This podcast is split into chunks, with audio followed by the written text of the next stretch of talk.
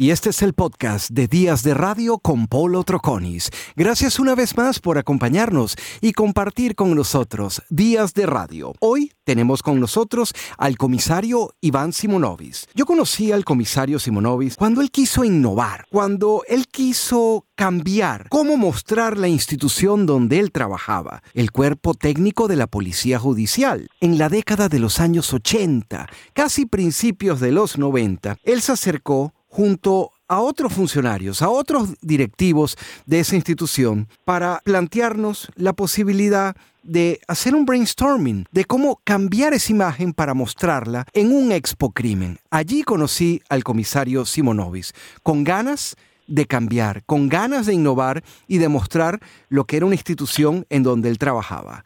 Iván, gracias por estar con nosotros. Hola, Polo, ¿cómo estás? Gracias a ti por, por esta invitación, este privilegio de compartir contigo. No, por favor, gracias a ti por estar junto a nosotros y poder recordar esa Venezuela posible, esa Venezuela donde soñábamos, porque cuando hice este inicio, esta introducción, es recordando precisamente ese, esas ganas que tenías tú de cambiar la percepción que debíamos tener de lo que era la policía técnica judicial. Sí, este, yo recuerdo, bueno, fue en los 90, no fue en los 80. Sí, sí, sí. A, principios de los 90, realmente. Eh, eh, en esa oportunidad, eh, se, había, o sea, cada cierto tiempo PTJ, eh, ahora se dice PC, hacía una, unos eventos donde invitaba al ciudadano común a conocer la policía por dentro. es un tema interesante, a la gente le gusta mucho todo lo que es la investigación criminal, basta que uno ponga la televisión cuántos programas no hay investigación criminal. Entonces siempre hay un morbo ahí de interés eh, especial de la gente de saber cómo se resuelve un caso, cómo, cómo, cómo llega uno eh, a, identificar a los presuntos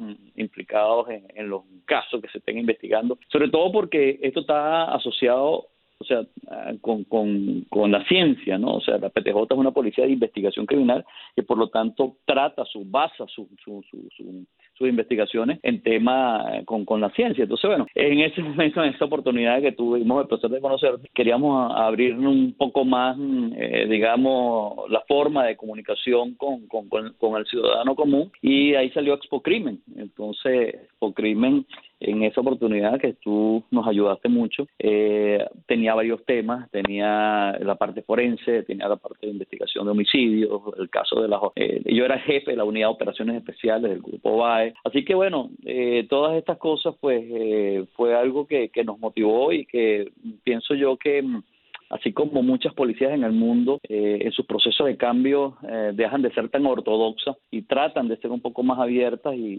y, para que la gente, o sea, para que exista un vínculo importante entre el ciudadano común y, las personas, la gente pueda comprender también el esfuerzo que se hace muchas veces de horas y días y meses para poder lograr la identificación de, alguien que, ha participado en algún delito. Entonces, bueno, nada, queríamos hacer todo eso y, gracias a tu cooperación y de otras personas, pues eh, creo que fue bastante exitoso ese mes completo que hubo de Expo Crimen. Iván, ¿cuándo tú sueñas, cuando tú piensas, cuando tú tienes ese deseo de alcanzar esa meta de convertirte en policía, de convertirte en un funcionario y que se saliera de lo normal, porque no era eh, ser cualquier policía.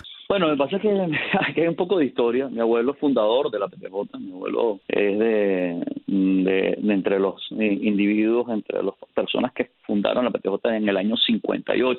Así que yo desde que abrí los ojos, pues eh, habían patrullas y habían pistolas. Mi papá fue PTJ, entonces, bueno, siempre crecí, digamos, en ese ambiente y me interesó desde niño. Obviamente están mis hermanos, mis primos y todos, pero a la final el que más le, le, le gustaba todo eso era a mí. Yo disfrutaba muchísimo ir con mi papá en la patrulla.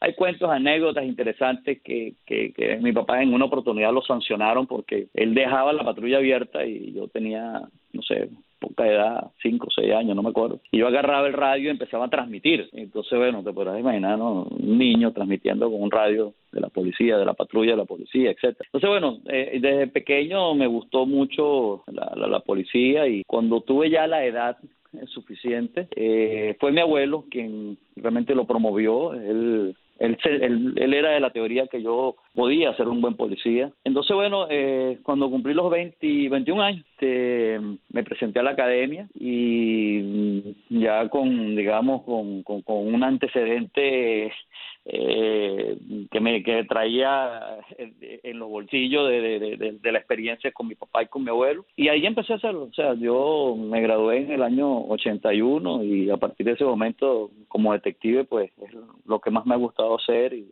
si vuelvo a nacer, sí, lo vuelvo a hacer porque es algo que me apasiona, que me apasiona muchísimo. Siento que es la mejor forma, es como yo puedo ayudar al ciudadano común, es como, como yo me siento identificado de, de, hacer algo por la sociedad y, en, y, y, obviamente por mi país. Yo siempre he dicho, ¿no? Que yo tengo en el corazón la familia y en la mente las leyes. Así que, así que es una historia que lleva, lleva años, mucho más de los que tengo yo. Iván, hablamos de esas historias y de esas anécdotas. Tuve la oportunidad de, leer El prisionero rojo, ese prisionero rojo, un libro que además está lleno de anécdotas y de cuentos que además uno no se imagina que podían pasar, donde a veces la causalidad es causalidad o la causalidad es casualidad, llámese como, como, como quiera, pero una gran cantidad de cosas eh, te pasaron a ti en esos inicios como funcionario del cuerpo técnico de la Policía Judicial. Sí, eh, yo creo que, bueno, muchos, yo creo que todos pasamos por una cantidad de experiencias, todo como todo el que comienza en alguna profesión eh, tiene su parte de, aprendizaje, tiene su proceso de, de, adaptación, ¿no? Yo era una persona que era bastante acelerado, yo siempre he sido, o sea, que me quiero comer todo rápido, quiero llegar rápido, quiero hacer las cosas rápido. Entonces, bueno, además de eso, yo siempre por lo que acabo de comentar, venía con, un, bagaje que, que, me hacía sentir una responsabilidad muy grande de, de ser un, buen policía. Entonces yo me involucraba con los casos siempre más complicados. Yo siempre trataba de, de, ser, eh, de tratar de ser el, mejor. Eh, porque además siempre lo esperaba. O sea, yo recuerdo que, eh, no sé, de, de todos los jefes que tuve, los primeros 10 jefes que tuve, tuvieron alguna relación o con mi papá o con mi abuelo. Entonces, eh, ellos siempre esperaban de mí, pues, algo, algo bueno, algo mejor. Y es así como tuve la oportunidad de, abordar casos extremadamente complejos, de participar en, en situaciones eh, difíciles eh, practicar las detenciones de criminales extremadamente peligrosos. Eh, tuve, participé, por supuesto, en, intercambios de disparos con delincuentes, con compañeros heridos. Entonces, este, en el prisionero rojo describo algunos de los casos con los que con los que lidié y, y bueno, doy gracias a Dios que las cosas salieron bien, a la final estoy vivo. Y mm, además de eso también tuve unos excelentes profesores, había unos que hoy en día son unos amigos eh, compañeros, y, pero sobre todo en ese momento fueron los que me enseñaron a, investigar, a, ser consecuente, a, a, a encuadrar todo dentro de lo que dice, lo que establecía la ley, porque quizás esa era una de las cosas, de las variables más importantes que tiene un policía de investigación criminal, que no es simplemente hacer las cosas, o sea, tú vas a practicar una detención y tú todo el tiempo estás pensando, eh, ¿cómo hago yo para plasmar esto y que esté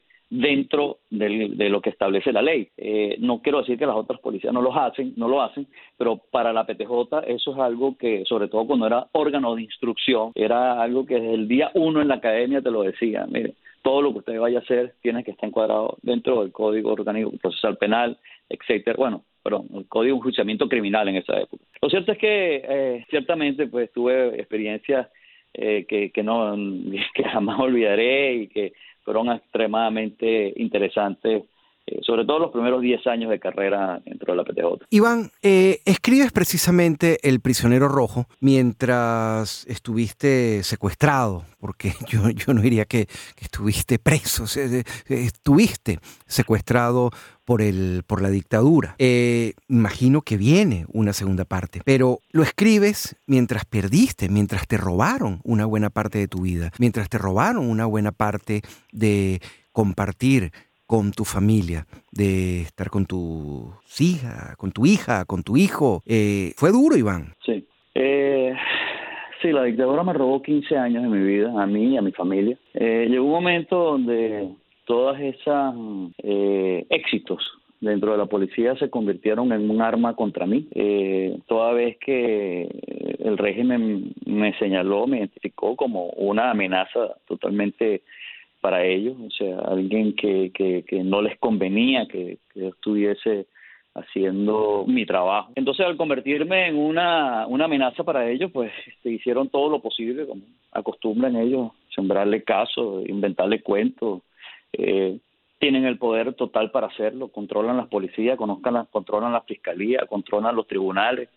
Entonces, si tú controlas todo eso, pues tú le fabricas un expediente y un caso a quien sea. Así que es lo que ellos saben hacer. Fueron años de verdad muy difíciles, los primeros, sobre todo los primeros seis, siete años que, fueron muy largos, fueron tres años de, juicio, eh, tres años donde Bonnie era mi abogada, Bonnie es mi esposa y mi abogado, y, y, gracias a ella, pues, este, esas cosas fueron en, muchos momentos bastante llevaderos. El apoyo de mis hijos fue extremadamente importante, aun cuando solamente los podía ver una vez a la semana eh, en la cárcel, cuando se podía, porque también en muchas oportunidades me quitaron esa posibilidad. Eh, ellos fueron extremadamente importantes porque es, de la forma como te un tres de, de, fuerza suficiente para seguir adelante. ¿no? Yo estuve nueve años en un pasillo que medía 25 metros de largo por metro y medio de ancho, una celda de dos por dos. Nunca sabía si había sol, si había luz, si había aire, nada. Eh, no había televisión, es decir, eh, era una mazmorra y,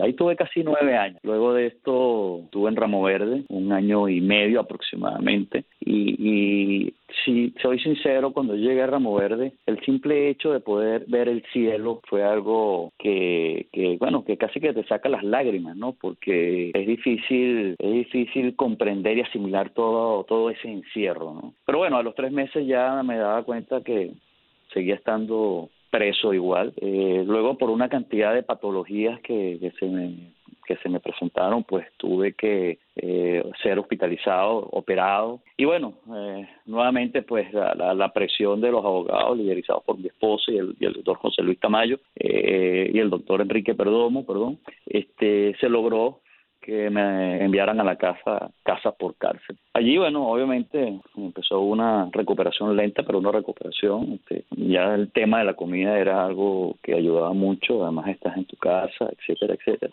Y bueno, nada, este, así fue hasta el año el año pasado que este ya me habían dicho que estaba ah, estaban haciendo los arreglos para regresarme a la cárcel. Así que fue allí donde tomé la decisión eh, de salir del país con los riesgos que eso implicaba. Yo dije yo había dicho ya le había dicho a Bonnie que que yo a la cárcel no regresaba. Así que yo había dos opciones o era la libertad o era la muerte. Entonces me arriesgué salí de mi casa tuve tres semanas escondido en, diferentes sitios en Caracas. Luego, con el apoyo de unos amigos, logré llegar al, al norte de Venezuela, al oriente, y ahí tomé una embarcación que me llevó a una isla y desde esa isla pude tomar un avión con un amigo y, llegar a los Estados Unidos. Y bueno, nada, una vez aquí pues este he empezado, o sea, empecé a trabajar en lo en lo que sé, como policía. Soy el vínculo entre el gobierno interino y las agencias de investigación criminal e inteligencia y dedico todos los días del mundo mi mayor esfuerzo para que eh, cese la usurpación y conseguir información suficiente que nutra a estos organismos de, datos para que ellos hagan sus investigaciones y se, sustenten los expedientes y los casos que, que muchas veces son públicos, como el caso, por ejemplo, cuando en marzo el fiscal general de la Nación de los Estados Unidos anunció pues este que Nicolás Maduro, Diosdado Cabello, Tarek El Aizami, etcétera, etcétera, este, estaban siendo, eh, bueno, se habían, eh, se, eran parte de una investigación como promotores del terrorismo y el narcotráfico y que por, por lo tanto, pues, este, eh, se le ponía precio a su ubicación y detención. Así que bueno, eso es lo que hago en estos momentos y como dije hace rato, pues para mí el tema de ser policía lo llevo en la sangre y lo hago con, con pasión y lo hago con, con corazón. Iván, hoy no vamos a preguntarle a Iván cómo sale de su casa, porque sé que eso viene próximamente y lo va a decir él y lo va a escribir él. Pero sí quisiera preguntar precisamente lo que acabas de decir. Te has formado como policía, piensas como policía e imagino ese primer minuto donde estaba un olor a calle, porque la calle huele, la calle tiene una textura, a Caracas tiene unas características y la libertad creo que también tiene un olor particular, Iván. Sí, esa, esa madrugada cuando salí de la casa, yo me preparé como, eh, yo, yo, yo, yo esa noche, esa madrugada, durante esos días me preparé eh, como cuando en mi época operativa, pues eh, me preparaba para ir tras la búsqueda de algún delincuente importante. Así que esa noche dejé todo preparado en la salida de mi casa, me coloqué toda la ropa exactamente como siempre lo hacía. Salí de mi casa escalando, descendiendo en unas cuerdas de rapel. Y bueno, luego de allí empecé a movilizarme. Eh, honestamente, cuando llegué al primer sitio donde estuve escondido, de verdad, primero me parecía otra otro país.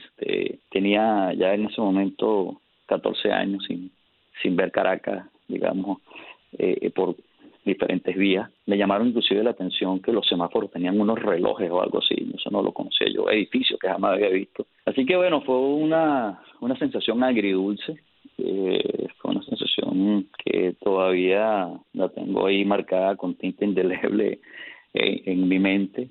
Este, eh, fue, fueron días bastante difíciles y complejos, eh, pero yo estaba decidido que que yo tenía que salir del país, costara lo que costara, fuese como fuese, tenía que, hacer el, mejor esfuerzo. Y bueno, gracias también al apoyo de unas eh, personas extremadamente amables y solidarias conmigo, se logró. Yo todo esto fue planificado minuciosamente, o sea, cada milímetro, cada movimiento, cada cosa que se hizo, pues este eh, lo, lo, lo, calculamos, lo diseñamos, lo ensayamos, lo ensayamos y así que eh, porque así es que se logran hacer las cosas. Pues tú, cuando vas a hacer algo de este tipo, tienes que calcular milimétricamente cada movimiento y cada cosa que digas o haces. Pero ciertamente, pues, ver la, la ciudad eh, fue algo fue algo impactante. Y la primera vez que, que pude caminar por una acera aquí en los Estados Unidos, eh, también fue algo eh, muy impresionante. Pues yo, de hecho, mi hijo recuerdo que, me dijo, este, papá, yo creo que yo pensé que este día nunca iba a llegar. Así que bueno, este, son, son cosas que están allí en el reservorio de la mente de nosotros, de nosotros me refiero a la familia, y, y que llevaremos mm, esa carga pues el resto de la vida. Iván, ahora, te has reinventado, te has replanteado, eh, fuiste muy, hiciste de la resiliencia un arte, porque de esa debilidad la convertiste en fortaleza y podemos hablar, estás libre, has podido reencontrarte con tu familia y estás intentando eh, recobrar ese tiempo que te robaron. Voy a la música. Por ejemplo, en una oportunidad, yo de chamo me pararon en una moto, eh, la licencia no la encontraban y pasé la noche en una comisaría. Me marcó la canción de Stevie Wonder, Te llamé para decirte que me amas porque la ponían cada hora. En esa madrugada no, le, eh, no, no estuve en un calabozo, estuve en un área que llaman administrativa, en, la, en las comisarías. Pero es una canción que cada vez que yo escucho ahora, en algún momento, lo primero que me viene es a la mente. Comisaría de Simón Rodríguez, moto, enredada y tal. Durante tu tiempo, recuerdo que en algún momento te mandé música para compartir. ¿Qué canción porque en algún momento debe haber algún tema que escuchaste en ese trayecto, que escuchaste en el camino, o canciones que tú dices, esto fue cuando me robaron parte de mi vida, o esto fue cuando estaba ya caminando, cuando estaba en libertad. Yo, yo soy fanático del rock, el rock sinfónico básicamente, o sea, toda la vida me ha gustado, eh, o sea, desde, muy chamo, eh, yo escuchaba el Yes, eh, Emerson, Lake and Palmer, Pink Floyd, todas las canciones. Este, entonces, cualquier, cualquiera de esas canciones de esta gente tienen, tienes momentos, o sea, yo, yo diría más el grupo que las canciones. Por ejemplo, Nate Young me recuerda mucho una época cuando, no sé, tenía un amigo que le encantaba eh, eh, Neil Young y, y, y, nos íbamos en las tardes después de salir del colegio a oírlo. Este, él y ese o Rick Wayman, ¿no? Eh, eso es algo me recuerda. Eh, de resto, eh, yo, yo, yo creo que, que yo oigo música dependiendo de la situación, ¿no? Este, eh, eh, era raro, a mí no me gusta la salsa, o sea, no me gusta la salsa, yo, yo no soy quien va a poner un disco de salsa en el carro para escucharla, pero si yo estoy en una fiesta y estoy con un poco amigo y todos somos latinos, obviamente una música de salsa es lo adecuado. Eh, muchas veces, estando de comisión en el interior del país, este, estábamos en algún sitio en el llano, ¿Y qué vas a oír allí? Bueno, oyes música llanera y te sientes cómodo, o sea, lo, disfrutas, ¿no? Yo yo soy rockero de, de, toda la vida, o sea, a mí me gusta el rock español, el, rock en inglés, Fito Páez, Soda Stereo, El Canto del Loco, eh, Molotov, o sea, hay unos grupos mexicanos muy buenos. Entonces, eh, ah, yo a busco es por los grupos, dependiendo, yo, yo por ejemplo, para entrenar, en las mañanas. Eh, yo siempre oigo rock en español, oigo Soda oigo a Fito. Este, hay grupos que hay un amigo que se ríe este, eh, mm, porque él dice que cómo me puede gustar a, a, mí, por ejemplo, Metallica. Dice, ¿cómo te va a gustar a ti Metallica? Una cosa que, que no cuadra y tal. Y pero no, sí me gusta. Y, y, son este eh, grupos que, que, que, que lo disfruto pero básicamente más de Linkin Park, por ejemplo. O sea, mi, mis hijos inclusive se ríen, dicen, papá, ¿a ti te gusta Linkin Park? yo, sí, o sea, me parece que es muy fuerte. pero yo pero tiene que haber unas circunstancias para escucharlo. Se tiene, yo, yo creo que todo tiene que ver con el estado anímico, con que uno se encuentre y, y, y, lo que estés haciendo, ¿no?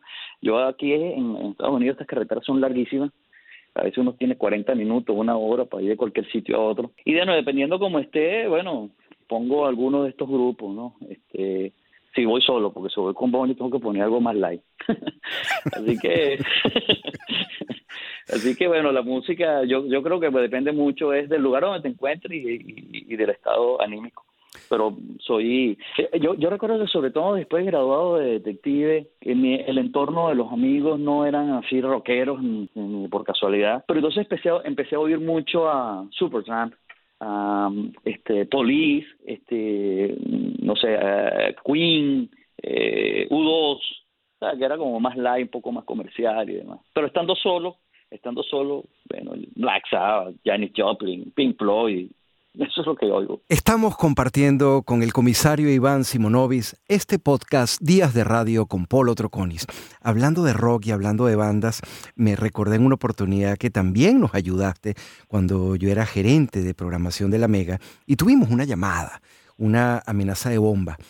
Y Iván lo que me dijo es, mira, Polo, aquí dos opciones, que esté ahí o si no es alguien que los está viendo y les quiere jugar una mala pasada y se tuvo que quedar Losher. Fuimos sacando a la gente, evacuando a la gente poco a poco, de manera disimulada, pero rápido. Iván era el último, él decía, pero dile a Simonovic que cuándo me puedo ir yo. Eso me vino a la mente de inmediato. Sí, eh, eh, tú sabes que eso forma parte del aprendizaje cuando uno es policía. Eh, em, hay situaciones que se aprenden en la academia, que te la explican a ti por ejemplo, en este caso de, la, de los explosivos, mm, se sabe, pues, inclusive se ha hecho público que un muchacho no quiere presentar un examen, entonces inventa lo del explosivo para que evacúen el liceo, el colegio, lo que sea, y no como alguien que quiere causarle problemas a la empresa y entonces se inventan eso, inclusive hay gente que ha dejado que si una caja vacía, una cosa así, bueno, y con eso altera toda la, la rutina, ¿no? Está como también cuando hay un incendio, siempre eh, se graba a todas las personas que estén allí, porque hay personas que incendian, que, que como promueven los incendios y después se, bueno, les gusta ver cómo se van quemando todo, o sea, hay unas cuestiones mentales torcidas ahí que, que les gusta ver cómo funciona eso. Y bueno, y es por ello pues que en esa oportunidad obviamente pues eh, la experiencia nos dice eso y creo que ese día no pasó absolutamente nada, creo que fue simplemente una llamada y alguien simplemente por fastidiar y, y, ver al en una esquina parado viendo cómo iba saliendo todo el mundo de, de, la radio y el muerto de la risa. Tal cual, así fue. Enviaste de inmediato a alguien de otro organismo que fundaste, otra división que era el URI, la unidad de respuesta inmediata, que llegó como en dos minutos después de haber colgado y, y nada, finalmente Se quedó tranquilo y gracias a Dios no pasó nada. Iván, agradecido por tu tiempo, porque sé que ahora estás muy, pero muy ocupado. Gracias por compartir con nosotros. Gracias por compartir con la audiencia. Vuelvo a recordar, hay muchas cosas que Iván tiene que decir y va a decir, Pero en su momento, esperen tal vez una nueva edición del Prisionero Rojo, esperen tal vez otras cosas.